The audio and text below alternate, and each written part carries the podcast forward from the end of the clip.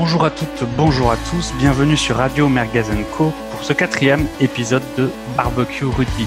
Aujourd'hui, avec moi, ma compagne euh, Dan Buster. Dan, comment ça va? Ça va très bien. Julien, Julien Malher de cette Auvergne natale, comment vas-tu? Ça va très bien, content d'être avec vous. Et le dernier larron de, de ce barbecue du jour, c'est euh, c'est Hugo Tarmac. Hugo? Eh bien, écoute, euh, très bien, très heureux de retrouver l'émission euh, et de, partager avec euh, mes confrères sur une actualité du rugby qui est euh, toujours très active. Tout à fait, tout à fait. Effectivement, la semaine a été excessivement dense, très copieuse, et euh, la semaine qui suit le sera, enfin le week-end qui suit le sera tout à fait aussi. On va parler maintenant de, du jeu extrait merguez. Le dernier extrait a été brillamment trouvé par, par euh, nos amis de Rubirama qui ont euh, découvert euh, l'action qui correspondait à l'extrait que nous avons passé lors des deux dernières émissions.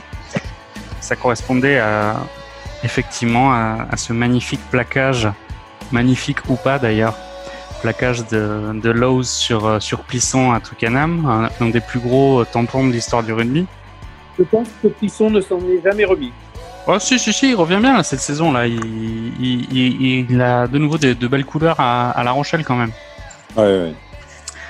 Tout ça pour dire que ben, c'est l'heure de mettre le deuxième extrait en route. Attention, là cette fois-ci, ça va être un extrait qui va être un peu plus compliqué que le précédent.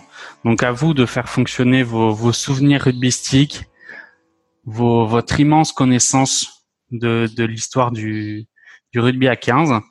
L'extrait c'est maintenant. Réfléchissez deux minutes. Euh, c'est c'est pas excessif. Sky kick by Ben Clark. Zinzenbrook, he's trying a drop kick from a million miles out. What a goal!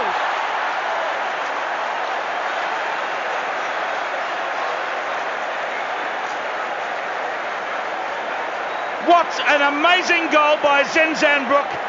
And he is the perfect man for this. Look at that. About 38 metres out, he put the big hoop on it and it curled in. He'll never stop talking about that one, John, as long as he lives. That was a great kick. Ok, très bien. Bon, ben, maintenant, j'espère que vous l'avez tous en tête. N'hésitez pas à donner votre réponse sur les réseaux sociaux pour gagner de magnifiques merguez qui arriveront chez vous si vous le souhaitez faire un couscous ou un barbecue avec vos amis pendant la période de Noël. C'est le moment de jouer sur tous les réseaux sociaux. Nous sommes tous présents. Et on va commencer tout de suite par les, les matchs internationaux. Et effectivement, on va parler de l'équipe de France de rugby qui a délivré euh, un match qui a nourri des débats contre l'Italie samedi dernier. Une, une victoire euh, au final sur le papier qui est nette et sans bavure, 36 à 5, avec, on le sait tous, cette équipe de, de coiffeurs au final, parce que les, tous les, les, les joueurs titulaires qui avaient fait, euh, qui étaient inscrits sur les trois feuilles de match, les trois précédents matchs, sans rentrer dans leur club. Donc du coup, Galtier et Ibanez ont aligné des joueurs qu'on n'avait pas vus ou peu vus, beaucoup de joueurs avec leur première sélection, et ça a accouché de... Je pense qu'il y a pas mal de choses à dire. Hugo, 36 à 5 face à l'Italie, avec une équipe qui est complètement néophyte, avec une semaine d'entraînement collectif, c'est quand même un très bon résultat, on est d'accord Écoute, c'est une équipe très bien coiffée. Euh, moi, je trouve que euh, on s'est plaint pendant des années de de- d'un manque de réservoir. On s'est plaint de euh, comment dire que à la limite même contre des petites équipes, on, on, on- manquait la victoire. Bah là, 36 à 5, certes une première mi-temps difficile. Euh, alors si on voit, si on veut être optimiste, on dira qu'on les a usés. Euh, si on veut être pessimiste, que euh, on a mis euh, 50 minutes pour en venir à bout de l'Italie, ça fait 36 à 5. Euh, il manquait effectivement euh, des joueurs, mais euh, euh, ces joueurs-là, s'ils sont blessés, il faudra bien euh, des joueurs pour les remplacer. Donc c'est une c'est une équipe 2 qui monte. Euh, euh, Écoute, on va pas- on le, va pas- le- le match de dimanche contre l'Angleterre va être plus intéressant. Voilà. Moi, j'ai une vision positive. c'est clair qu'on va pas cracher dans la soupe d'une victoire de plus de 30 points face à l'Italie. C'est quand même pas arrivé si souvent que ça sur les dix dernières années, on va dire. Julien, on a vu donc euh, plusieurs joueurs français fêter leur, euh, leur première cap. Quelles sont, quelles sont pour toi les, les satisfactions de ce match à titre individuel? Déjà, moi, dans le pack, j'ai trouvé que tout le pack avait fait un gros match, surtout une grosse deuxième mi-temps. Ils ont été sérieux toute la première mi-temps. Je retiendrai surtout le, des joueurs qu'on connaissait très peu et qui, moi, j'ai trouvé vraiment très bon. C'est la deuxième ligne. Donc, il y avait Pessanti et le deuxième, je me souviens plus du nom. Guérassi. Guérassi, voilà, que, qui joue effectivement beaucoup en top 14, mais qu'on, qui sont assez jeunes et qu'on n'entendait pas du tout parler autour de l'équipe de France jusqu'à ce rassemblement. Sinon, euh, Macalou était très bon en défense, vraiment pas dans dans le registre. On a l'habitude de le voir au Stade Français, qui est plutôt euh, qui fait beaucoup le lien avant trois quarts, euh, plutôt un troisième ligne, c'est-à-dire de rupture. J'ai beaucoup aimé le petit ailier Villiers. Son essai est magnifique, vraiment. Euh, c'est un ballon de récupération sur une touche perdue par les Italiens. C'est ça, ouais, un ballon de récupération d'une touche perdue par les Italiens je sais plus qui lui remet et il va tout droit en évitant juste euh, les quelques Italiens qu'il pouvait trouver sur son passage, tout en vitesse. Moi, j'aime beaucoup ce jeu d'évitement, donc euh, j'ai trouvé cet essai magnifique. Ok. Dan, on a vu euh, une première mi-temps assez poussive de part et d'autre. il y a eu de différences qui ont été réalisées au cours de, ce premier acte. Est-ce que tu penses que c'était comme l'a dit Julien, un peu un peu d'usure des Italiens et au final euh, on s'est rendu le match facile en les usant, en utilisant aussi bien la stratégie euh, de Galtier, euh, occupation du, du, terrain au pied, ou est-ce que au contraire tu penses que tu vois le verre à moitié vide en te disant que l'Italie a été vraiment très faible, qu'on a pas mal souffert en première période et que on, doit notre salut par euh, plus les faiblesses des Italiens que par la, performance du 15 de France. Je ne crois pas que l'équipe de France euh, a dû son salut sur ce match euh, par la faiblesse des Italiens. Je crois qu'il y a de plus en plus de matchs de rugby où la charnière se joue à la 60e minute ou autour de, l'heure de jeu. la première mi-temps a été une mi-temps difficile avec des Italiens qui étaient qui était encore dans le jus, qui était, qui était plein de, de, force. Et puis, euh, petit à petit, je pense que les forces les ont abandonnés parce qu'en face, il y avait une, bonne équipe de France avec des joueurs qu'on connaissait pas ou peu, mais vraiment avec de, belles surprises. Euh, Gamin Villers a fait, euh, il a eu peu de ballons, mais euh, franchement étonnant. On retrouve peut-être le joueur qui joue au rugby à 7 et qui a, a vraiment défrayé la chronique en bien euh, dans les tournois à 7 en, en explosant euh, absolument tout sur son passage et non pas physiquement, mais en vitesse et, et en sens du jeu. Et son passage, son arrivée à Toulon, euh, me semble-t-il, on, on, le voyait poindre un peu sur les derniers matchs. Et je pense que vraiment, là, c'est de la graine de grand joueur. Et pour faire peut-être une référence, c'est peut-être un, un futur alors, c'est pas une copie, mais euh, un ailier qui ressemble un peu à Dominici, avec euh, un match player capable de, de, véritablement changer le cours d'un match. Après, euh, il y avait une belle troisième ligne, une belle deuxième ligne. On les a surtout vus en deuxième mi-temps parce que la première mi-temps était une première mi-temps de combat et d'usure. Très bien. Donc, bel hommage à, à Dominici, Dan. Effectivement, tu as, dit quelque chose d'assez intéressant. Tu as souligné en fait l'impact qu'on voit de, de, plus en plus sur pas mal de joueurs du, du, rugby à 7. Julien, on se souvient de la, la, saison dernière où il y avait eu un, un tournoi à 7 à l'Alliance Hotel Arena du Racing avant un match, je sais plus lequel, euh, Racing contre Clermont, Racing Toulouse, où il y avait eu chaque euh, 8 ou 9 équipes du top 14 qui avaient envoyé des, des joueurs s'affronter euh, sur des matchs à 7. Qu'est-ce que tu penses en fait de, de l'influence que peut avoir le rugby à 7 sur le rugby à 15. On sait que c'est deux sports euh, diamétralement différents. Est-ce que tu vois euh, une, réelle euh, possibilité de s'améliorer pour ces joueurs? Moi, je trouve que les deux sports sont pas si diamétralement opposés. En fait, je trouve qu'ils sont vraiment très complémentaires. Le 7, c'est beaucoup de cardio, beaucoup de technique, que ce soit sur la passe, sur les passes après contact, sur le, les rucks, parce que au 7, il n'y a pas vraiment de relayeur. Tout le monde est relayeur, tout le monde est au soutien. Donc au niveau de la technique, euh, de toute façon, tous ceux qui passent par le 7 le disent, ils y gagnent beaucoup. Ils gagnent beaucoup aussi en cardio pour tenir sur la longueur de match parce que c'est vraiment épuisant le 7 quand on vient du 15 surtout. Je pense que justement ces deux sports qui sont un peu les mêmes sont vraiment complémentaires et moi je pense qu'on devrait aussi presque obliger dans la formation du rugbyman d'avoir une partie rugby à 7 pour vraiment euh, augmenter la technique individuelle. On le voit de façon sur les euh, les nations du Sud, ils jouent beaucoup au rugby à 7. Les Néo-Zélandais tournent, euh, que ce soit à 7 ou à 15 dans les deux équipes nationales. Les Australiens, les Fidjiens aussi, qui ont une très bonne technique. Donc, je pense qu'ils devrait instaurer un petit tournoi plutôt en avant des matchs de top 14, on va dire en, ouverture, un petit match à 7 entre deux équipes. Euh, on devrait bien trouver 10 joueurs dans les, effectifs de top 14 qui jouent pas ce match-là pour faire une petite ouverture, euh, mm. un peu animation. Ouais. Ouais, c'est pas une mauvaise idée. du coup, tu préconises plutôt euh, en, en levée de rideau des matchs de top 14, ceux qui sont pas alignés sur la feuille, possiblement qui se s'affronter sur un match à 7, c'est pas une mauvaise idée. en plus, ça prendrait pas trop longtemps parce qu'un match à 7, ça dure deux fois 10 minutes, si je dis pas de bêtises. Donc, euh, ça prend en ouverture le temps que tout le monde rentre ou quoi que ce soit, ou à la mi-temps.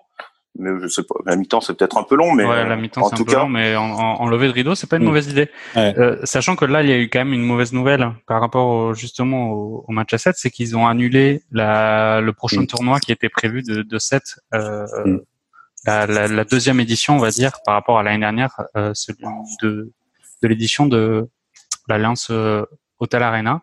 Euh, je crois qu'ils ont aussi annulé l'étape de Paris du euh, rugby à 7. Bah, il y a pas mal d'étapes qui risquent d'être annulées, oui. C'est clair.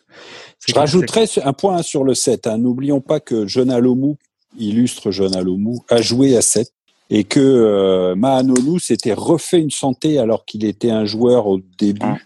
Et même pendant un moment de sa carrière assez euh, monojeu, euh, très tout droit, il s'est refait une santé et, et, et, il a fait la seconde partie de carrière qu'on lui connaît. Tu veux dire que ça ferait du bien à, à Danty de, de se mettre au 7 un petit peu? Ah, Je n'irai peut-être pas jusque-là, mais disons que pour certains joueurs, ça pourra pas faire de mal de effectivement de, de, de repasser à 7. Voilà pour l'anecdote, j'ai vu une interview justement de Manonou qui disait qu'au début de sa carrière avec les Blacks, on lui disait qu'il était un peu trop euh, tank, rentre dedans. C'était le sélectionneur de l'époque qui lui a dit va jouer à 7 pendant 2-3 ans. Quand tu reviendras, tu seras titulaire indiscutable. Et au final, il a fini les combien maintenant? 103 sélections euh, mm. avec les Blacks et double champion du monde. En effet, ça, ça manque peut-être à, à, cette euh, ligne de trois quarts des Blacks actuellement un joueur de, de cette trempe-là, mais on, on, va en parler évidemment. Juste pour finir sur le match France-Italie, on est quand même obligé de, de mentionner la, la centième cap de, de Nigel Owens. C'est un arbitre qui ne laisse personne indifférent, je dirais. C'est peut-être une des on va dire une des premières stars de, de l'arbitrage euh, au niveau du rugby. Il y en a eu d'autres avant, mais lui particulièrement. Côté français, en tout cas, moi j'ai le sentiment qu'on a toujours eu un peu un peu de mal ou de difficulté à appréhender ces, ces positions arbitrales. Dan, Nigel Owens, selon toi, est-ce que euh, d'abord c'est chapeau l'artiste quand même parce que sans, sans cap euh, au niveau international c'est c'est très très fort. Est-ce que tu fais partie également de, de, de ces supporters français qui euh, s'estiment parfois lésés peut-être un peu trop euh, facilement par euh, par cet arbitrage euh, britannique ou Nigel, de Nigel Owens Eh bien, pas du tout. bravo à lui. pour pouvoir jouer sur un terrain de rugby, il faut un arbitre. et là, on est dans dans ce qui pendant des années s'est fait de de mieux. Alors pas toujours le mieux. C'est comme c'est comme un joueur. Hein. il peut avoir, il peut commettre une erreur, il peut il peut avoir un jour de moins bien, un jour de moins bien, mais franchement, Nigel Owens, euh, sans sélection, sans match, euh, chapeau. Moi, vraiment, chapeau, avec euh, en plus des, des, interventions où on voit bien, il discute avec les joueurs, il a pris avec le temps de plus en plus, je dirais, d'épaisseur, il a, il a pris des positions personnelles et avoué des positions personnelles qui, sont, qui sont étonnantes. Donc, c'est, j'ai beaucoup d'estime envers envers lui. Il s'est pas caché derrière derrière son petit doigt. Il a il a assumé et il a assumé sur le terrain ses décisions, sa personnalité. Moi, chapeau. C'est vrai, tu as, raison de le souligner. C'est quand même euh, quelqu'un dans le monde du rugby qui a ouvertement affiché son, son, homosexualité dans un, pendant une période où peu de joueurs, euh, en tout cas peu de peu d'individus le faisaient. On, on connaît euh, Gareth Thomas aussi, euh, joueur du Stade Toulousain qui l'a fait. C'est très courageux de, leur part. Nigel Owens, c'est aussi quand même l'arbitre qui a un peu on va dire, démocratiser le, statut de, showman arbitre quand même. C'était un peu le, roi de la punchline. Il adorait ce, ces citations ou ces punchlines sur le foot. Euh, on, il y a beaucoup de vidéos qui tournent de Nigel Owens qui sermonne des joueurs, qui, qui joue la comédie, etc. I don't think we met before, but I'm the referee on this field, not you. Stick to your job and I will do mine. If I hear you shouting for anything again, I'm going to be penalizing you. This is not soccer. Is that clear? Hugo, est-ce que ce, ce type d'arbitrage te, te, plaît ou est-ce que tu préfères justement un, un, arbitre qui, qui brille parce qu'on ne le voit pas et qui finalement laisse place au, au jeu et aux acteurs? Moi, je crois qu'il a son style. Euh, c'est le style Nigel Owens. Euh, il est connu, il est. Euh... Et ce qui est important, c'est qu'il soit respecté des joueurs. Euh, il est très respecté des joueurs. Le rugby est encore un sport où on respecte beaucoup l'arbitre. Euh, quoi qu'on en dise, euh, il y a des petits machins, mais mais globalement et dans la très très très grande majorité, les arbitres sont respectés. Nigel Owens avait euh, sa façon d'arbitrer à lui. Il avait, il, il, avait un humour à lui. Il avait certains mots échangés avec les joueurs. Mais quand on le voit quand il arbitre des matchs très serrés, des matchs internationaux à très gros enjeux, euh, comme on dit en tennis, il sert le jeu et euh, il est hyper concentré.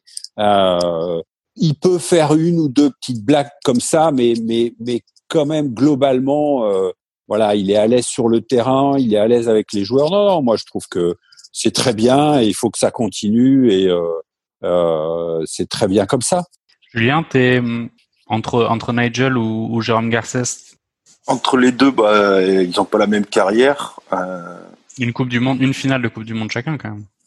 Oui, oui, mais bon, il y en a un qui est obligé d'arrêter à cause des règlements français.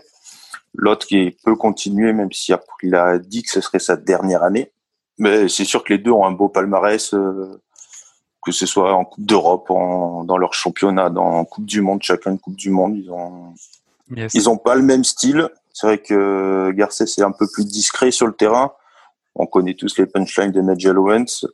Euh, il a son caractère, mais je pense que les, les deux ont quand même une grosse carrière au niveau de l'arbitrage et Nigel Owens encore plus, étant donné que c'est recordman de matchs internationaux. Mais écoute, euh, on fait on fait une bonne une bonne transition. Il y a eu euh, un match justement qui nous intéresse nous Français. C'était le match Pays de Galles Angleterre, justement arbitré par un, un Français, Romain Poit. Cet arbitrage a fait un peu polémique du côté gallois puisque le sélectionneur a ouvertement euh, critiqué les décisions arbitrales prises par notre arbitre français pendant ce match. Ce match a vu l'Angleterre l'emporter au final sans surprise sur un score qui n'est pas qui n'a pas été fleuve. Euh, 24 à 13, c'est pas non plus une, une, énorme une énorme victoire. Julien, la France va affronter, là on va en parler euh, longuement. La France va affronter l'Angleterre le, week-end prochain pour, pour la finale de, de l'automne Nation Cup. Comment tu sens ces Anglais, surtout à, à l'aune de leur performance contre les Gallois? Bah alors autant sur les autres matchs, je les avais trouvés très très bons les Anglais, autant sur ce match-là, je les ai pas trouvés exceptionnels. Ils ont été solides euh, dans leurs actions, pas beaucoup de fautes. Le jeu, j'avais l'impression qu'il était quand même moins léché que d'habitude. Surtout que je trouve que les Gallois sont quand même euh, depuis la Coupe du Monde, ils sont ils sont dans, sur le déclin depuis la Coupe du Monde quand même, je trouve. Yes. Euh, on a vu euh, Hugo, on a vu euh, le sélectionneur anglais changer sa charnière, faire revenir Ford et, et, et, faire glisser Farrell au centre. On sait que c'est une formule qu'il a souvent fait, qu'il a souvent appliquée, en particulier pendant les Coupe du Monde. Est-ce que tu penses que ça explique, le, on va dire, le, le coup un peu de moins bien du 15 de la Rose sur ce, ce match-là? Alors, moi, je dois avouer humblement que je n'ai pas vu le match. D'accord. Euh, donc, euh, donc j'aurais du mal à, à, me prononcer sur ce match. Alors, il faut pas, faut pas hésiter, voilà. même si tu l'as pas vu, et Mais- faire croire mais- que mais tu l'as vu suis- et que tu es un spécialiste. D'accord, d'accord. Euh, mais, mais je suis impatient. Euh, euh, je suis impatient de voir le, le, le France-Angleterre. Je suis impatient de voir ce que va donner cette, cette équipe de France. Euh, Est-ce que les Anglais se sont réservés un peu euh, pour euh, la France et n'ont pas tout donné contre le Pays de Galles? Euh, euh, Est-ce que les Gallois étaient un peu plus affûtés euh, contre les Anglais qu'ils ne l'ont été contre la France? Voilà. le match d'un jour n'est sans doute pas le match suivant. Ils vont, la, la motivation va être, va être, je pense, très forte. Voilà. Dan, Voilà. on a donc euh, cette finale samedi, euh, non ou dimanche, je crois, je sais plus, euh, contre l'Angleterre. Il y a déjà une polémique qui, qui enfle en Angleterre avec euh, les tabloïds anglais qui, qui s'insurgent contre euh, ce règlement euh, Ligue Fédération de, de trois joueurs, euh, de trois matchs par joueur, qui fait que l'équipe de France va arriver avec ses, ses coiffeurs à Twickenham. Honnêtement, sur le papier, on peut légitimement penser que, la France est clairement euh, pas favorite de ce match. Quand on voit le squad anglais, il y a de quoi avoir peur, surtout si on, nous on arrive avec un 15 qui est vraiment plutôt néophyte de, ce genre de rencontre et de qui a une faible moyenne de sélection. Comment tu, tu penses que l'équipe de France doit aborder cette rencontre? Alors d'abord, moi je m'insulte contre le terme de coiffeur. hein. Euh, Quand on fait du sport de haut niveau et qu'on tutoie euh, le plus haut du plus haut niveau, c'est-à-dire euh, la sélection nationale, euh, bah bien sûr, il y a, des, joueurs qui, euh, qui sont plus sélectionnés que d'autres, mais là, on a affaire à, des, à une équipe relativement jeune avec des, joueurs qui n'aspirent qu'à une chose, c'est bah, devenir titulaire en équipe de France. Donc, ils ont rien à perdre. S'ils perdent et s'ils prennent une tôle, eh ben, euh, on dira bah oui, c'est c'est l'équipe des coiffeurs. Et puis, euh, s'ils les accrochent, voire euh, de manière inespérée, s'ils gagnent, ça sera leur vraiment leur, médaille, leur légion d'honneur. Et le good game, il pourrait être renversé. Donc, moi, les Français n'ont rien à perdre, absolument rien. Ils ont au contraire à se faire connaître pour beaucoup d'entre eux. Euh, oui, je- sur le papier, les Anglais euh, doivent gagner, doivent gagner avec euh, avec une forme d'aisance. Après, euh, sur le pré, sur le terrain, euh, c'est autre chose. Il hein. euh, faut y aller, faut faut marquer. Faut aujourd'hui en plus, on a vraiment, on voit vraiment des affrontements. Donc il va falloir physiquement que que tout le monde se donne, y compris du côté des Anglais. Hein. S'ils arrivent un peu les mains au du guidon, ils risquent d'avoir une mauvaise surprise. Donc, euh, moi, je trouve que justement, pour, euh, pour cette équipe de joueurs français, euh, pour beaucoup d'entre eux, connus ou inconnus, c'est une occasion ou jamais. Donc, ok, j'ai Ah, bien après, compris. Après, après, on peut dire aussi que c'est le résultat euh, des négociations FFR-LNR. On l'a, on en a déjà beaucoup évoqué lors d'une émission. Euh, pas plus de trois feuilles de match. Euh, si la FFR avait signé, euh, ça faisait cinq feuilles de match et euh, on aurait eu une finale avec tous les joueurs. Évidemment, ça aurait été euh, plus euh, plus grandiose. Euh, euh, voilà. On Mais écoute, Hugo, l'Italie, Hugo, voilà. il, il n'empêche que ma- malgré ces, ce règlement des trois feuilles de match, l'équipe de France sort d'une saison de 2020 au final qui est plus que brillante, avec une seule défaite euh, pour l'instant, je dis bien pour l'instant, contre contre l'Écosse à Murrayfield. Donc ça laisse quand même présager de, de très belles choses. On sent que le 15 de France est de nouveau respecté sur euh, sur l'échiquier du, du rugby mondial. Julien, Bah, euh, Jalibert ou, ou Carbonel euh, ce week-end? Ben, moi, mon choix de préférence se porte vraiment sur Carbonel. J'ai envie de le voir. Il a fait des choses magnifiques avec les moins de 20. Je suis pas, j'ai pas trouvé Jalibert très très bon sur les deux premiers matchs là qu'il a joué. Après, il a plus d'expérience, donc forcément, c'est lui qui va commencer. Mais moi, personnellement, j'aimerais voir Jalibert euh, Carbonel, sur une plus grosse partie de match que 10 minutes en fin de match pour vraiment voir ce qu'il vaut à plus haut niveau. Ok, le, le capitana là c'est Couillou pour euh, ce week-end puisque Serein était euh, a lui aussi rempli ses, ses trois cases de, de feuilles de match. Toi, le, le fan clermontois, on va voir euh, Raka sur sur son aile? Ça se peut, c'est celui que des ailiers en tout cas, si la logique est respectée par rapport à ce que fait Fabien Gatier depuis le début, il est toujours dans la continuité, donc il devrait y avoir Villiers sur une aile. De l'autre côté, celui qui a le plus d'expérience vu qu'il a déjà fait une Coupe du Monde il y a quelques sélections, ce serait Raka. Je pense que c'est ce qui sera le plus logique dans une équipe où l'expérience risque vraiment de manquer fortement. Dernière chose, bah écoutez, c'est un peu l'affiche de, de ce week-end, donc on va on va pas y louper. Euh, nous sommes des, des grands adeptes des, des, pronostics, des paris sportifs. Nous sommes des joueurs invétérés. Hugo, ton pronostic Angleterre-France 30 à 15 pour les Anglais. Dan? En ce qui me concerne, je voudrais juste dire un mot. D'abord, euh, je suis très content parce que je pense que c'est euh, Jalibert qui va jouer à l'ouverture. Euh, il a appliqué les consignes de Fabien Galtier contre l'Italie à la lettre. C'est une bonne doublure. Il a fait ce qu'on lui a demandé. c'est un tout autre joueur quand on le laisse libre. Mais là, il est en équipe de France. Il a un sélectionneur qui lui a demandé d'envoyer le ballon de l'autre côté. C'est ce qu'il a fait. Et ses interventions ont été, pour le reste, euh, dans l'ensemble, euh, plutôt très bonnes. Euh, pour le reste, pronostic, je dirais 26-21 pour les Anglais.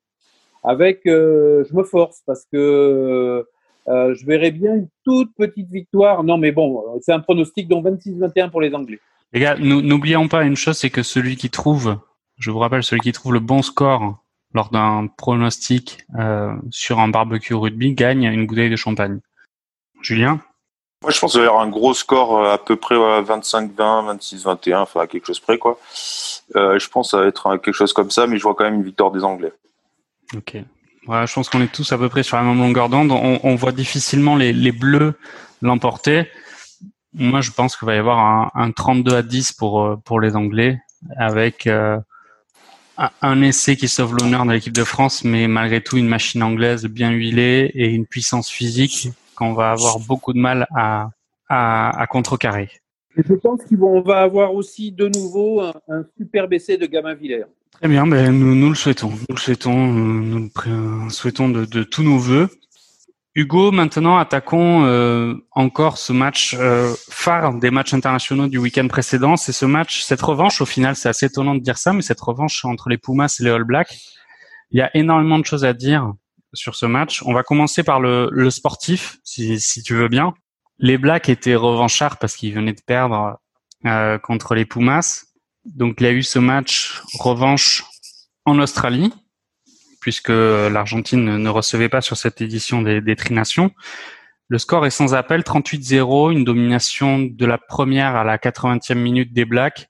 Grosso modo, là, il n'y a, a, rien eu à dire sur ce match. Non, il n'y a pas grand-chose à dire. Euh, bien que l'ayant un petit peu revu, euh, euh, c'est une domination certes, euh, un score à 0, hein, 38 à 0, mais une impression quand même des All Blacks euh, voilà, de, de pas aussi souverain, pas aussi technique qu'on a pu qu'on a pu les connaître. Après, euh, en face, euh, c'était pas des coiffeurs, hein, c'était euh, c'était les Argentins. Donc donc voilà, un match très engagé. Évidemment, les, les, les, les All Blacks ont campé dans le quasiment tout le match dans les 22 mètres argentins.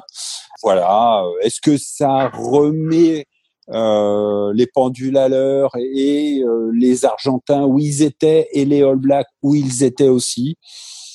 Il faudra voir euh, la suite de la de la compétition.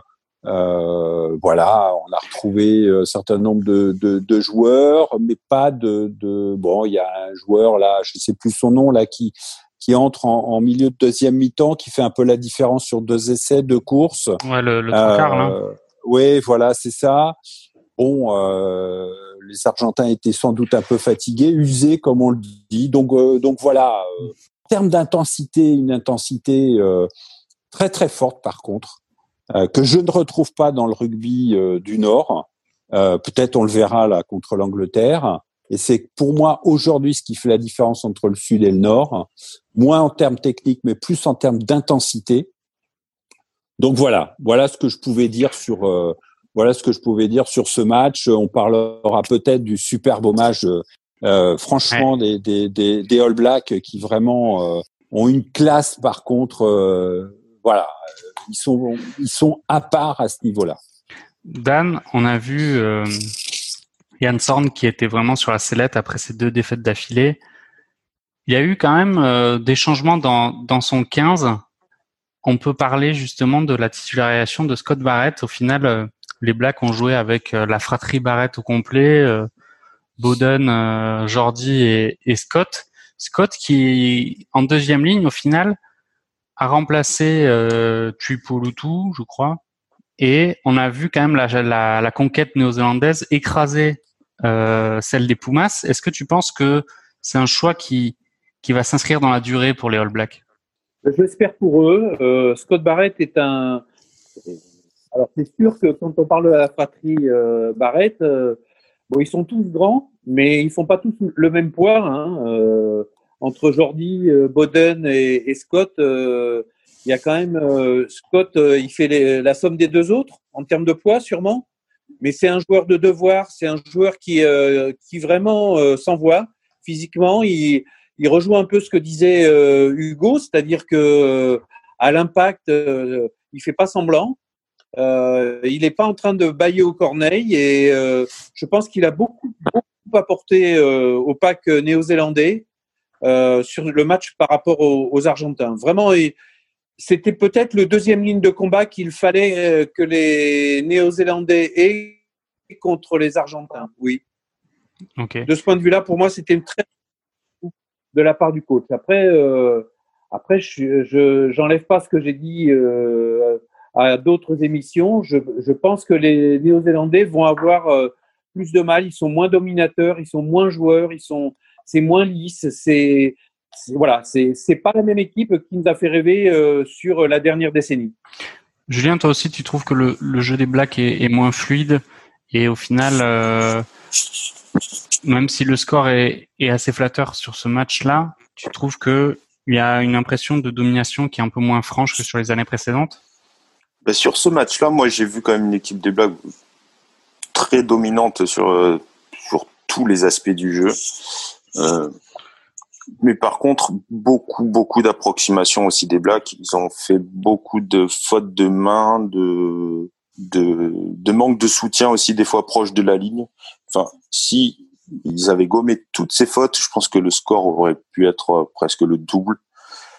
J'ai vu beaucoup de fautes de d'approximation en gros de des Blacks euh, dans le corps argentin parce qu'ils ont joué que sur demi-terrain quasiment. Ouais. Mais effectivement, euh, j'ai vu une grosse domination des, All Blacks, mais aussi beaucoup d'approximations. Je pense que il y a beaucoup de nouveaux, peut-être aussi euh, avec un peu plus de vécu, ces approximations ou de set, ces approximations euh, pourraient partir.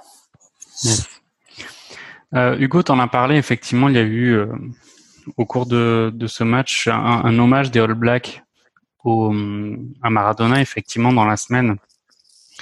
Malheureusement, en plus du décès de Dominici, il y a eu le décès de, Maradona, qui est une véritable légende euh, du football et un, dieu vivant euh, en Argentine.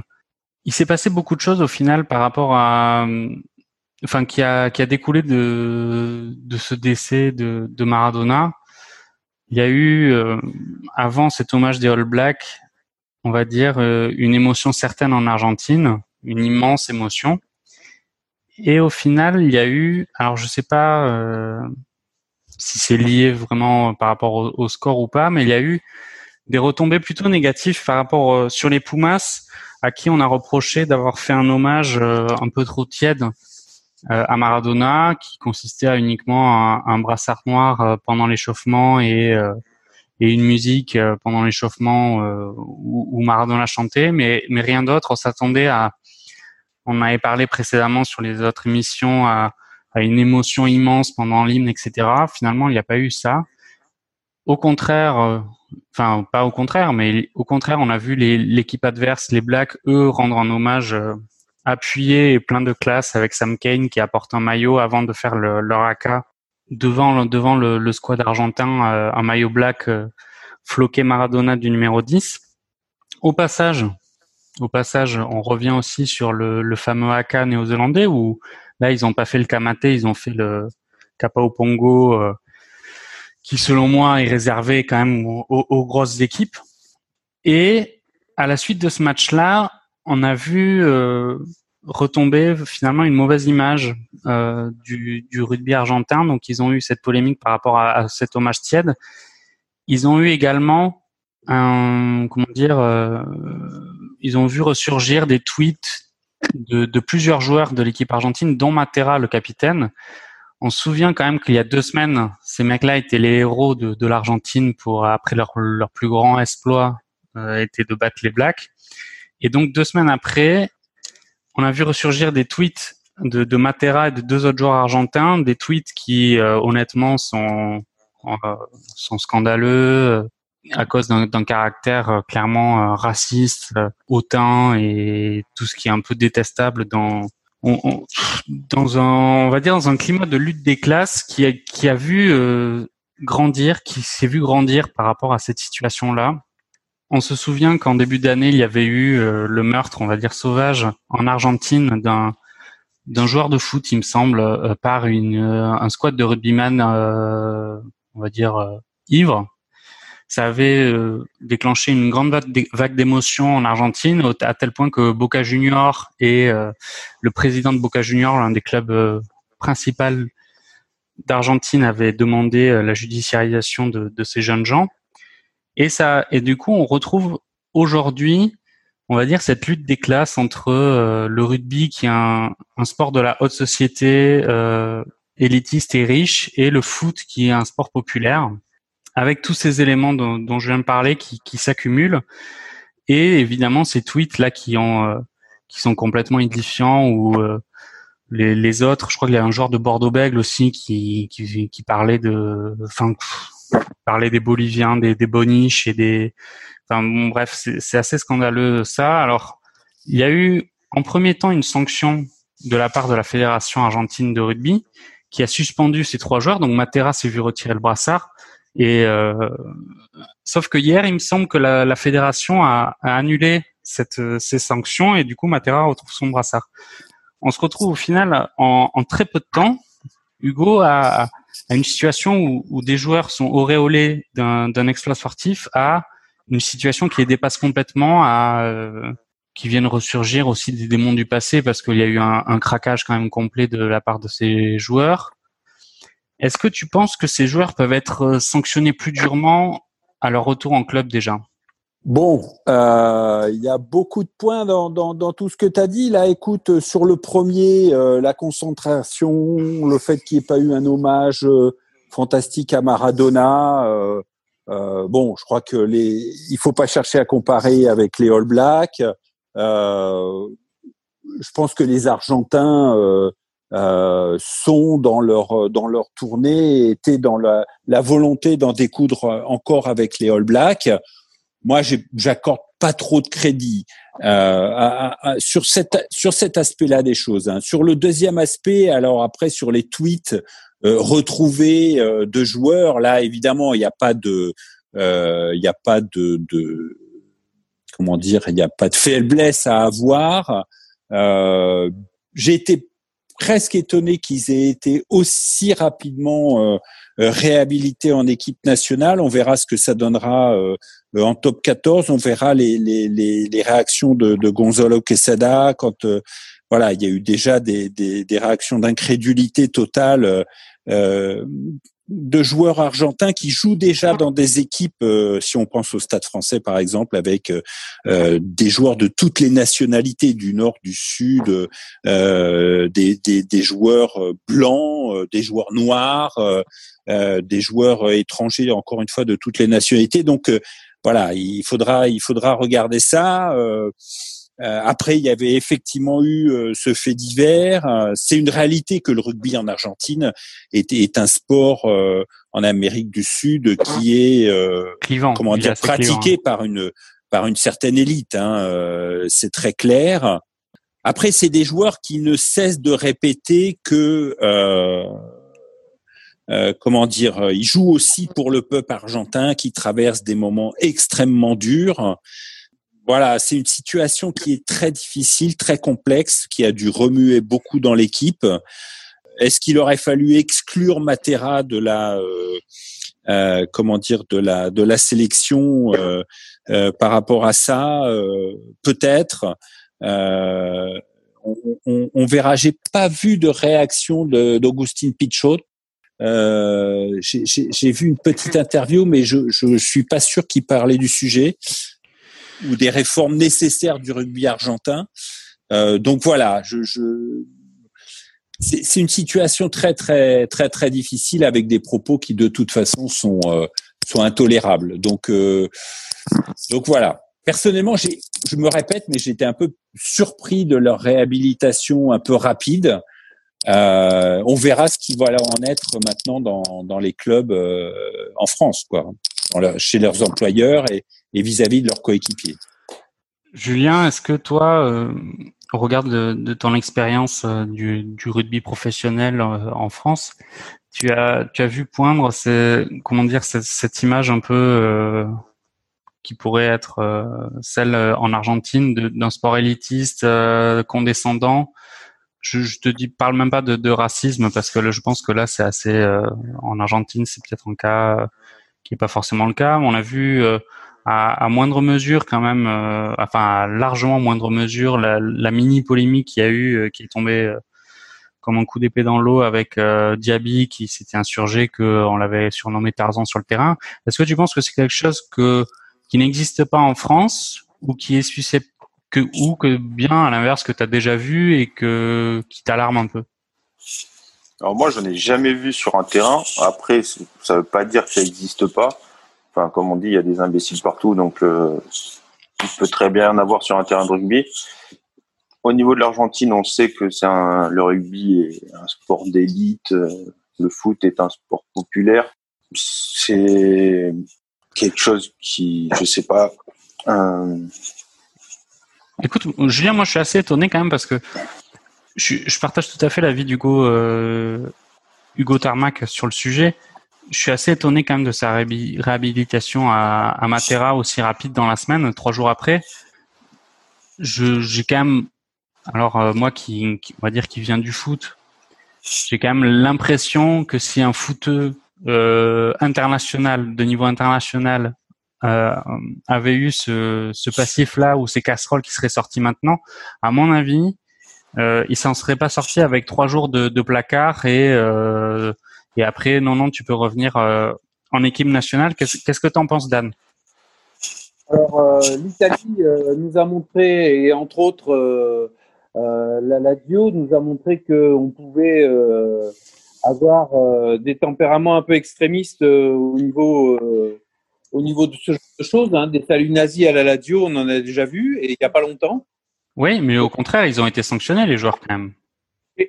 Moi, je voudrais quand même, euh, par rapport à la polémique, je voudrais quand même dire que ce que les Néo-Zélandais ont fait par rapport à l'Argentine, le peuple argentin, et la célébration et le, le, la reconnaissance de Maradona et du 10, je trouve que c'est l'un des plus beaux gestes que j'ai vus depuis bien longtemps dans le monde du sport et même en dehors du monde du sport. Je trouve que ça va bien au-delà euh, du sport. C'est c'est franchement, euh, c'était élégant, c'était pas trop, c'était ce qu'il fallait, mais de manière, euh, c'était pas affiché, c'était pas grandiose, pas grandiloquent, c'était vraiment extraordinaire. Je trouve que c'est l'un des plus beaux gestes que, que j'ai pu voir sur un terrain. Et je voudrais pas qu'on passe l'émission sur euh, les, sorties de, de trois affreux euh, qui ont fait à peu près tout et n'importe quoi et qui, est, de, trois sorties qui sont scandaleuses avec des tweets qui sont inqualifiables, mais en face, quelle élégance, quelle beauté, quelle, quelle classe, quelle, justement, quel, euh, Alors Dan, Dan, on avait vu euh, les, les Maori All Black avaient fait un peu le, même style d'hommage euh, quand euh, pour Foley pour le, le décès de d'Anthony Foley, je crois le, le capitaine du Munster. Il y avait eu un match entre les Maoris et, et le Munster et ils avaient fait un peu le même style d'hommage qui a qui avait été effectivement euh, particulièrement apprécié et qui est euh, particulièrement appréciable et, et effectivement très classe. Donc, euh, par rapport à cette polémique sur le, le rugby argentin, on, on, va voir comment ça va, euh, comment ça va euh, Oh, se développer. Julien, Julien, t'avais, t'as une remarque à, à faire? Oui, par rapport à la suspension donc des trois euh, joueurs, j'ai entendu dire aussi que donc ils ont été entendus par leur fédération, ils ont fait des excuses. Ça s'est passé quand même il y a huit ans, donc à l'époque où ils étaient, euh, ils avaient 17-18 ans. Ça peut peut-être expliquer aussi par l'insouciance, mais j'ai euh, entendu dire que les, le reste de l'équipe aurait aussi menacé de faire grève s'ils n'étaient pas réhabilités, ce qui pourrait expliquer leur euh, réintégration dans l'équipe aussi très rapide. Ouais. Et là, je me, ce que tu dis me fait penser un peu à, au, à cette, euh, parfois cette, euh, cette ambiance un peu délétère qui a pu être transcrite dans l'équipe argentine, en particulier par euh, Albacete. Je me souviens qu'il avait fait une sortie un peu au vitriol sur l'écart de, on va dire, de, de soutien qu'il y a entre les joueurs et le staff et la fédération. Donc, je, je sais pas si ça a évolué ou pas, honnêtement, j'en sais rien mais effectivement ça, ça peut être quelque chose d'intéressant. Après, par rapport au fait que euh, c'était il y a huit ans, donc euh, ça peut être euh, excusable. Je pense qu'effectivement tout le monde a, droit à une seconde chance, pardon. Après l'argument, euh, j'ai entendu Matera euh, qui disait euh, à l'époque, euh, je pensais pas que j'allais devenir le joueur que je suis aujourd'hui. euh, c'est un peu faiblard quand même si c'est sa ligne de défense. euh, Ça, c'est un peu faiblard, mais en même temps, ils l'ont assumé. Ils ont dit euh, à l'époque, on était jeunes, on était cons. Et ouais. bon, au moins, au moins, il assume. Euh, De toute façon, il ne Mm. pouvait pas faire le contraire, hein, étant donné Yes. euh, ce qui est ressorti. Je peux aussi comprendre qu'ils aient changé, euh, qu'ils aient gagné aussi en maturité avec le temps. Et Il y a presque 10 ans. euh, C'est vrai qu'à Je 20 pense- ans, à 30 ouais, ans, on n'est pas les mêmes. Ouais, ouais, je suis assez d'accord. Je pense, je pense pas que ça va ternir le, le rugby qui, encore une fois, euh, reste un sport euh, remarquable de, de, de ce point de vue-là et va l'être de plus en plus quand on voit les, les, les, les, les brassages, les équipes qui sont composées de joueurs euh, issus d'hémisphères très différents, donc euh, où il y a quand même encore une dimension collective qui qui est, euh, qui est majeure, majeure. Ok, bon ben vous, vous êtes assez optimiste, tant mieux. Il faut l'être. Je, je vous propose de, de tourner la page des matchs internationaux et de nous attaquer au, au top 14. Il y a eu une, la dixième journée qui s'est déroulée euh, ce week-end pendant les matchs internationaux. Il y a eu plusieurs matchs intéressants. Le, le premier, on va commencer par le, le premier dans l'ordre du, on va dire du calendrier. C'était le match de vendredi soir. On n'avait pas pronostiqué lors de la précédente édition euh, ce match. C'était euh, Castres-Clermont. Euh, Castres et euh, Dan est, est clairement dans le dur. Ils viennent se prendre une, belle trempe là face à, face à Clermont à, domicile. Ils sont dixième du classement, il me semble. Que qu'est-ce qui se passe à, Castres là? Alors, il me semble que c'est relativement simple. Castres est une équipe vaillante qui euh, gagne ses matchs depuis plusieurs années euh, à la vaillance, à l'impact, euh, au choc, qui euh, ne perd rien. Euh, ça nécessite pour ça euh, une confiance totale les uns envers les autres. Et là, ils sont sur une mauvaise passe parce qu'ils ont une espèce de confiance qui s'effrite. Ils, ont, ils ne retrouvent pas le lien euh, précédent. Et puis peut-être que certains joueurs, euh, justement, hein, euh, parlons du demi-mêlée australien hein, ou d'origine australienne, c'est-à-dire de Cocotte, ben, Cocotte, les années commencent à jouer aussi. Et donc, entre le Cocotte d'il y a euh, trois ou quatre ans, qui était vraiment euh, sur le toit du top 14, et qui était toujours aussi énervant, toujours aussi euh, euh, gênard, toujours aussi euh, réclamant, toujours aussi, mais qui était quand même un sacré joueur. Et je pense que le joueur aujourd'hui, il a quand même baissé d'un ton. Et il y a plusieurs joueurs euh, à Castres qui sont dans, dans cette situation-là. Voilà, c'est simplement, là encore, peut-être tout simplement, il faut que Castres arrive à se renouveler. Euh, peut-être moins forte. Euh, voilà, il y a, y a, y a, peut-être un, lien dans l'équipe avec euh, qui, est moins bon. Et puis ils ont changé d'entraîneur. N'oublions pas aussi que les dernières heures de gloire euh, de Castres, c'était avec Urios et que Ricardo, c'est Ricardo, mais c'est pas le même. Et je pense que Christophe Urios est un très grand entraîneur. Okay, et, attends, rappelle-moi, rappelle Dan, il, il, entraîne quelle équipe Il entraîne quelle équipe, ouais Ah, c'est Bordeaux. Ah, excusez-moi. Bah oui, il, il, entraîne à l'heure actuelle une des toutes meilleures équipes du top 14. Bah, voilà. si ce n'est si la meilleure, quoi. Ouais. Et, et, le tenant du titre, d'ailleurs. Euh,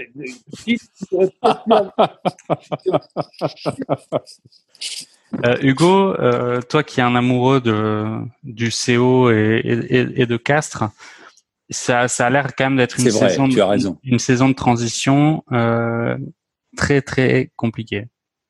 Effectivement, je crois que c'est très compliqué. Ça l'est d'autant plus que ça fait je pense que le style de jeu de Castres euh, s'est inscrit dans son ADN maintenant.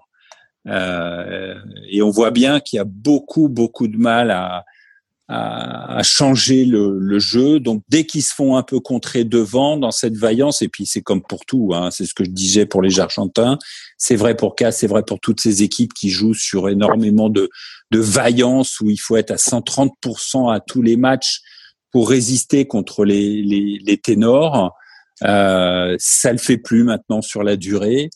Euh, et, et, je le revoyais. Hein, euh, dès qu'ils ont le ballon, il faut faire trois passes. Ils y arrivent pas. Ils n'y arrivent pas. Euh, il y a un peu d'humorat, euh, certes, mais euh, il n'y a pas de jeu d'attaque. Mmh. donc, donc c'est très très difficile. Ils ont un ADN qui est comme ça changer ça, ça va être euh, très délicat et je pense que l'année va être très très dure pour euh, pour Cass. J'aime beaucoup euh, Regiardo qui a remis à sa place l'illustre barbu qui fait la pluie et le beau temps dans le rugby, mais qui n'a rien pour faire la pluie et le beau temps. Et mais mais Caveman. mais voilà. Caveman, voilà, pour pour ne pas le nommer. Ouais. mais voilà, je pense que c'est un ADN qui, qui est très très difficile à changer euh, et ça va être une année très longue pour Castres. Julien, on, on en avait parlé lors du précédent épisode, on se demandait si Castres allait peut-être faire l'impasse euh, du match contre Clermont pour se concentrer, se focaliser plutôt sur le match de, Pau du week-end prochain et euh, potentiellement de, Bayonne ensuite. Clairement, ils n'ont pas fait l'impasse. Ils sont clairement pris une grosse. Est-ce que tu penses que au final, ils auraient dû nous écouter et faire l'impasse sur le match contre Clermont réellement pour euh, réserver leur force vive sur euh, les, les, les, deux échéances qui suivent. Bah, c'est sûr que pour eux, au niveau du classement, ces deux échéances sont beaucoup plus, euh, on va dire, importantes, plus à leur niveau du classement. Pour revenir juste un mot sur Castres, moi, il faut dire aussi que l'année dernière, il me semble, c'est Capo Ortega qui prend sa retraite Ouais. qui est quand même un élément, on voit bien, qui était indispensable au CO parce que ça faisait longtemps qu'il était là. Il, avait une énergie folle sur le terrain et lui était vraiment, excusez le mot, mais chiant sur partout, sur les rucks, les molles. devant, il mettait de l'énergie à tous ses coéquipiers. Et c'est peut-être aussi ce qui leur manque euh, un peu en ce moment, c'est une personne comme ça pour les devant parce que leur jeu passe d'abord devant pour les rebooster euh, à chaque fois. Yes. Julien, un, un mot quand même sur euh, la performance des Clermontois. Ils ont été euh, froids de, réalisme, assez brillants. On a quand même un, un, Camille Lopez qui est un peu en feu en ce moment. Tu trouves que c'est comment comment t'estimes et comment t'évalues ces, ces performances, ces dernières performances? Je pense que premièrement, la grande pause lui a fait beaucoup de bien. Il avait beaucoup enchaîné aussi dernièrement. Il a fait la Coupe du Monde, il a fait le... beaucoup de matchs. Il n'a pas vraiment de doublure euh, à Clermont. La doublure est... est, vraiment une doublure. Donc, il était quand même beaucoup sollicité. Je pense que la pause lui a fait beaucoup de bien. Il a pu se régénérer mentalement, physiquement et là être euh, vraiment attaqué la saison euh, plein pot. En plus, euh, il a, enfin, avec Ubezi qui est en ce moment on marche sur l'eau aussi. Donc euh, ça leur redonné un coup de boost euh, après avoir fait plusieurs années avec Para. Voilà. Donc, euh, Ouais, ils sont le- bonne énergie. La, Très la, bon recrutement, Bézi. Excellent recrutement. la Yellow Army est, est en marche, quoi. Euh, Dan, parlons, parlons de tes poulains, Bordeaux-Bègle. Euh, Ils viennent de réussir euh, la performance édifiante de gagner deux matchs d'affilée d'un point, deux matchs d'affilée dans le Money Time avec un essai euh, à la dernière minute.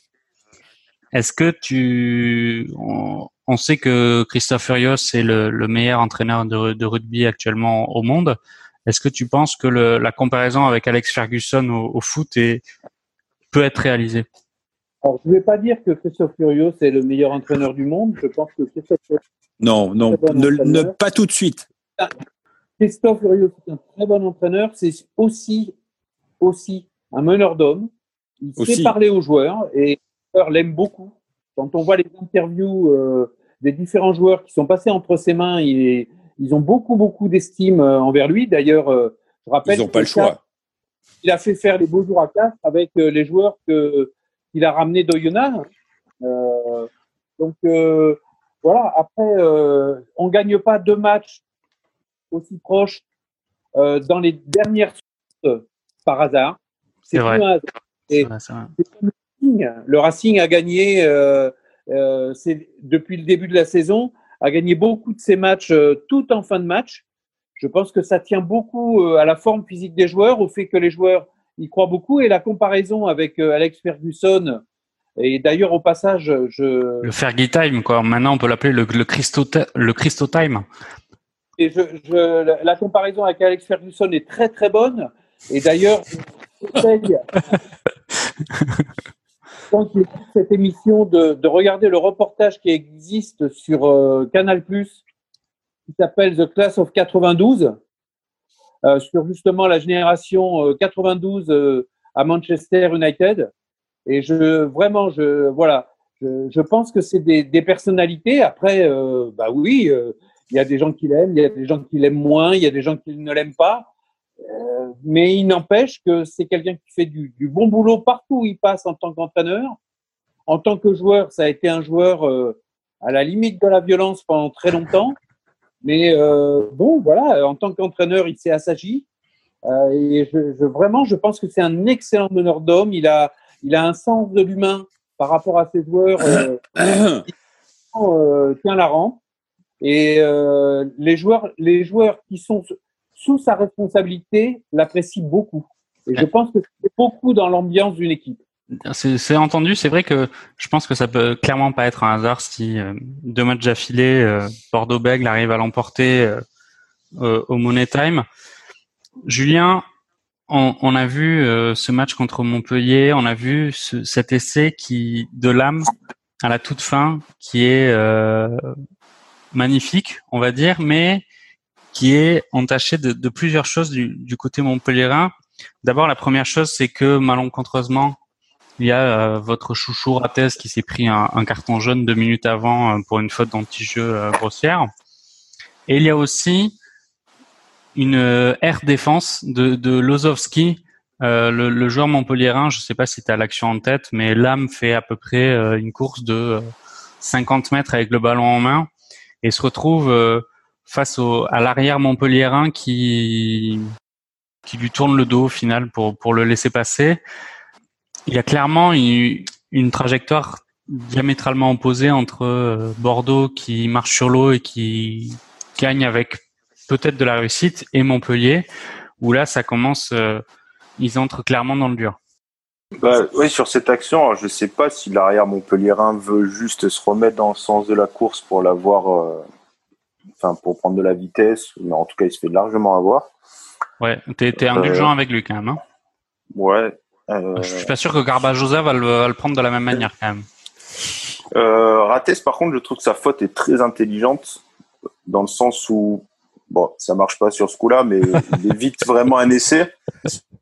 Derrière, ils auraient très bien pu gagner aussi s'ils se prennent pas l'essai. euh, mais sur Ouais. le coup, enfin, c'était essai ou faute et carton. Il a choisi de prendre un carton. Et ça a fait essai euh, une minute après. Manque de peau, mais s'ils avaient gagné, on lui aurait dit bravo aussi. Mais c'est vrai que Montpellier est un peu dans le dur. Il, je sais pas si c'est mental, physique. Ils perdent aussi souvent à la fin en ce moment. prennent aussi des, des belles raclées. Euh, Là, là, Garbajosa avait quand même fait le choix de, de faire, euh, de retitulariser directement Awas et, et Williams. Euh, sans bah, eux, repos. eux, je les ai trouvés très bons sur ce match-là. Par Ouais. contre. Oui, oui, bien Ah sûr, ouais, non, mais l'essai. euh, non, Non, non, Awas mais- marque un bel essai. Hmm. Bon, ce que je veux dire, c'est qu'il euh, il a quand même clairement euh, fait le choix de ne pas les, les mettre au repos parce qu'il sentait vraiment qu'il y avait un manque à, à ce sujet, à ce niveau-là. Il a très certainement eu raison de, de les titulariser, mais ce n'est n'est pas suffisant alors que pourtant il y a quand même un, un squad magnifique à Montpellier. Euh, Hugo, comment tu, tu peux expliquer ce, ces difficultés que qui, qui touchent Montpellier à, à enchaîner les, les performances? Ah, c'est un peu une équipe maudite, hein, Montpellier. Hein. Euh, ils ont perdu euh, en championnat de France. euh, je pense que c'est depuis euh, euh, cette fameuse finale où tout le monde les voyait euh, euh, les voyait gagner. euh, ils ont perdu.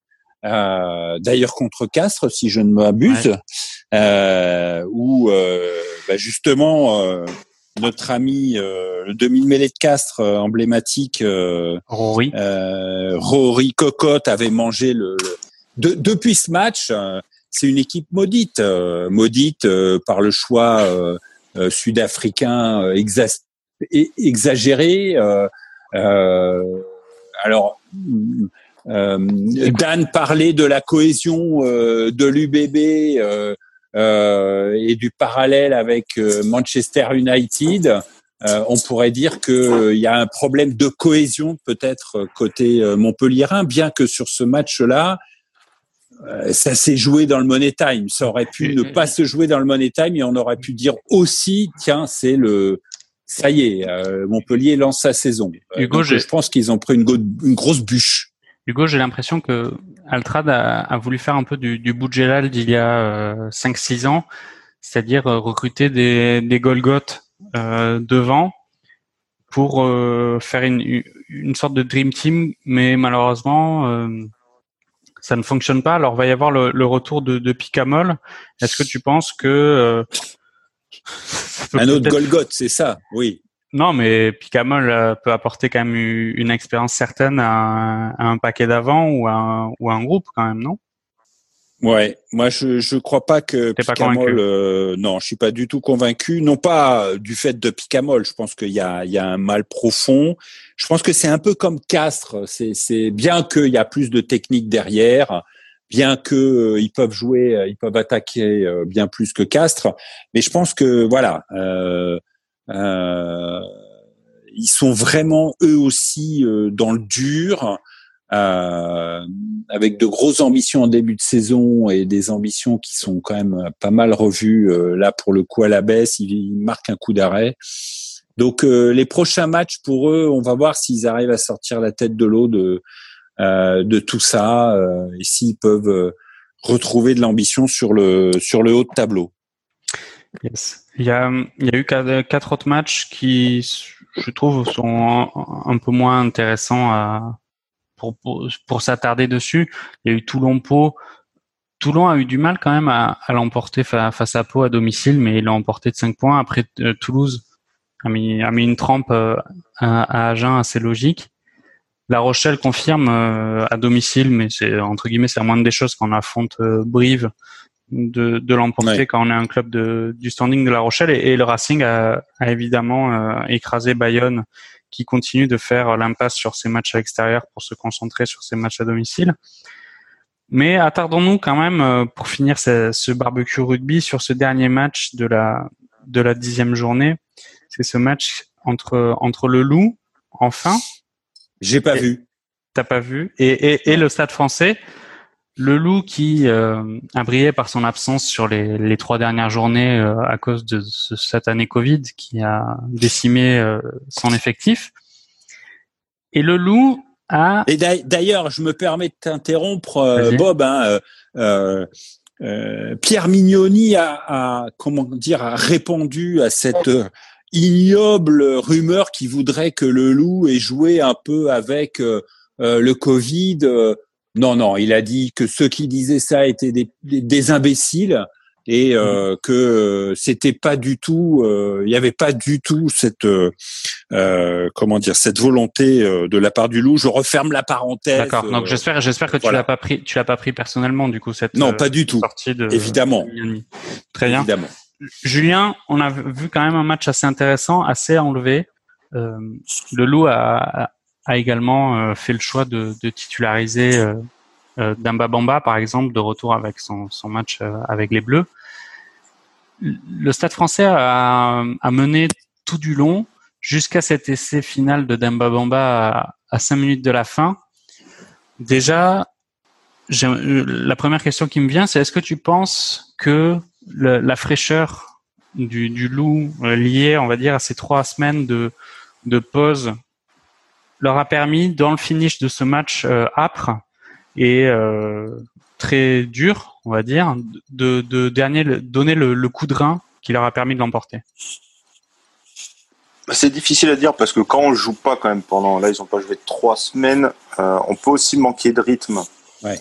Donc, euh, alors peut-être que la fraîcheur a été déterminante à la fin, mais en tout cas, je sais pas si parce qu'ils ont peut-être manqué de rythme aussi un peu sur le début de match. Euh, donc, euh, en tout cas, un très bel essai euh, des deux côtés. Amdawi qui fait un, marque, un très bel essai et un bel essai dédié de Demba Bamba comme on connaît. Tu as, raison d'insister, Julien, sur, sur Amdawi. C'est clairement une bonne pioche du côté du Stade français. Le Stade français, Dan, qui, qui étonne vraiment par la qualité de ses prestations, de ses dernières prestations. second et un, se retrouve être un, un numéro 10 vraiment bien solide avec un, énorme jeu au pied. On a des joueurs euh, Burban, euh, Makalou qui est en équipe de France, euh, Amdawi, Danti, Fikou. Ça reste, ça quand même, euh, ça commence à avoir de la gueule hein, le, Stade Français là. Le Stade Français commence à avoir une jolie équipe parce qu'ils ont aussi retrouvé un très bon entraîneur, hein. tout simplement aussi. Hein. Et puis là, pour le match du Loup, est-ce que c'est vraiment une victoire du loup ou euh, est-ce que c'est le Stade français qui s'est bouffé la feuille de match en loupant euh, plusieurs coups de tout à fait euh, et qui aurait, je pense que le Stade français a eu l'occasion dans ce match de tuer le match. Et comme toujours dans un cas comme ça, quand on ne tue pas le match, eh ben on se retrouve, on se retrouve, voilà, on se retrouve à, à, à le perdre. Hein. Et ça, c'est une des leçons du sport. Euh, mais clairement, moi, j'ai plus le sentiment que c'est le Stade français qui est passé, qui a bouffé la feuille de match, que le Loup qui a gagné. Après, euh, euh les conditions du Loup euh, et euh, très bien Pierre Mignoni. On veut bien l'entendre, je veux bien l'entendre. Mais bon, c'est vrai quand même que voilà, il y a, c'est plus frais, on va dire. Hein. la fin de match était, plus accessible au loup qu'elle ne l'était au Stade français. Voilà. Yes, très bien. Bon, euh, juste pour pour conclure, euh, effectivement, il y a, y a la onzième journée qui se profile ce week-end. Il y a de belles affiches. Il y a un, loup La Rochelle euh, qui, qui va peut-être euh, être intéressant, un, Bordeaux-Bègle Racing aussi, et un le Bordeaux-Bègle Racing qui va être qui va valoir son, son pesant de cacahuètes. Hmm. Surtout dans les dix Ouais, surtout dans les dix dernières minutes. Et effectivement, je pense que le, le Racing a averti. Maintenant, le, le, Racing a, a eux aussi retrouvé ses internationaux. On peut légitimement penser que, que Vakatawa, Leroux euh, et d'autres vont, vont jouer ce, ce match-là. Ça va être euh, peut-être l'affiche à suivre de ce week-end. Les gars, est-ce que vous avez un, un, dernier mot à ajouter par rapport à, à, à tout ce qu'on a dit, euh, par rapport à, aux matchs qui vont venir? La Coupe d'Europe approche. La Coupe d'Europe approche. Je crois que ça va avoir euh, sur certaines équipes, les, les grosses équipes du, du, très haut tableau. Euh, Toulouse, par exemple, euh, euh, je pense, va faire rentrer Dupont, va faire rentrer Julien Marchand, va faire rentrer Bail, va faire jouer Ntamak. Euh, voilà, les, les, les, les, gros vont sortir les grosses équipes hein, pour, euh, pour se préparer aux joutes européennes. Euh, et ça nous prépare des, très belles affiches euh, Toulouse, euh, La Rochelle, euh, Bordeaux, Lyon fait l'impasse, non, sur la Coupe d'Europe? Non, allez, passons à autre chose. voilà, voilà ma conclusion. Très bien. le 15 décembre, on peut penser que les certains stades vont, vont retrouver du public on sait que la situation économique du, rugby, comme de, tous les autres sports euh, en France et, dans beaucoup d'autres pays, est, très critique. Ça va nous faire du bien quand même de retrouver ce, public et ces, et, ces, engouements populaires pour, euh, pour, le, pour le rugby, Julien. Bah oui, oui, bah déjà ça va être euh, mieux que d'avoir des bandes enregistrées dans les stades. ça c'est sûr. Ça va permettre de renflouer un peu les caisses, même si je pense que je sais plus si c'est en pourcentage qu'ils ont donné ou en nombre de personnes dans les stades. Euh, ça va pas non plus. Euh, oui, ça va pas être folichon non plus. Mais ça va pas être euh, exceptionnel. Moi, je voudrais juste dire que sur les matchs internationaux, je suis quand même très déçu que les départs les Fidji n'aient pas joué. Parce qu'au final, on loupe une belle affiche qui aurait pu être Italie-Georgie. Et on aurait enfin pu savoir lequel des deux mérite la place entre les six nations. Excellent. bon, et Dan, Dan, le mot de la fin, il est pour toi? Eh bien, le mot de la fin, c'est Sam Kate qui a montré sur le terrain avec le maillot de Maradona. Euh, je répète, hein, je me répète, c'est élégant, c'est fort, c'est vraiment ce que l'être humain peut faire de mieux. Et ça a été fait à ce moment-là. Et tant mieux que ça soit le rugby, tant mieux que ça soit euh, une équipe aussi emblématique que la Nouvelle-Zélande, et tant mieux que ça soit le capitaine de la Nouvelle-Zélande qui ait su faire ça. Bravo, chapeau.